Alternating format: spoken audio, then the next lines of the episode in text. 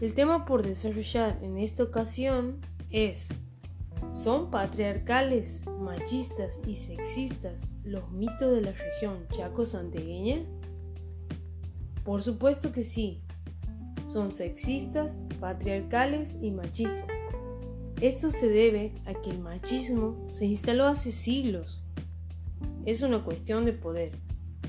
Las sociedades controlan a las mujeres, las anulan como seres humanos y así controlan a la mitad de la población.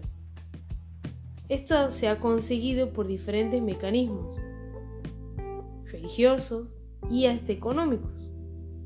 Así se las despoja de sus derechos civiles hasta equipararla con valores como la virtud que la despojan de su humanidad.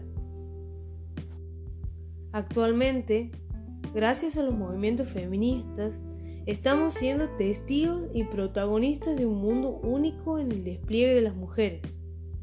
Negar esto sería necio.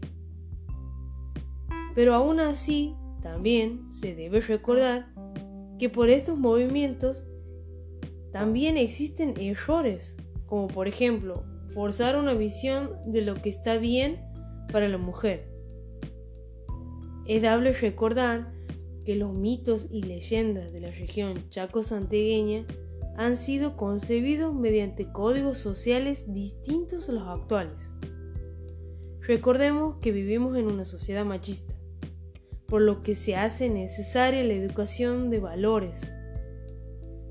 Es en la escuela donde estas cuestiones se enfrentan, por un lado, el educando y el educador, el contexto escolar con el contexto social.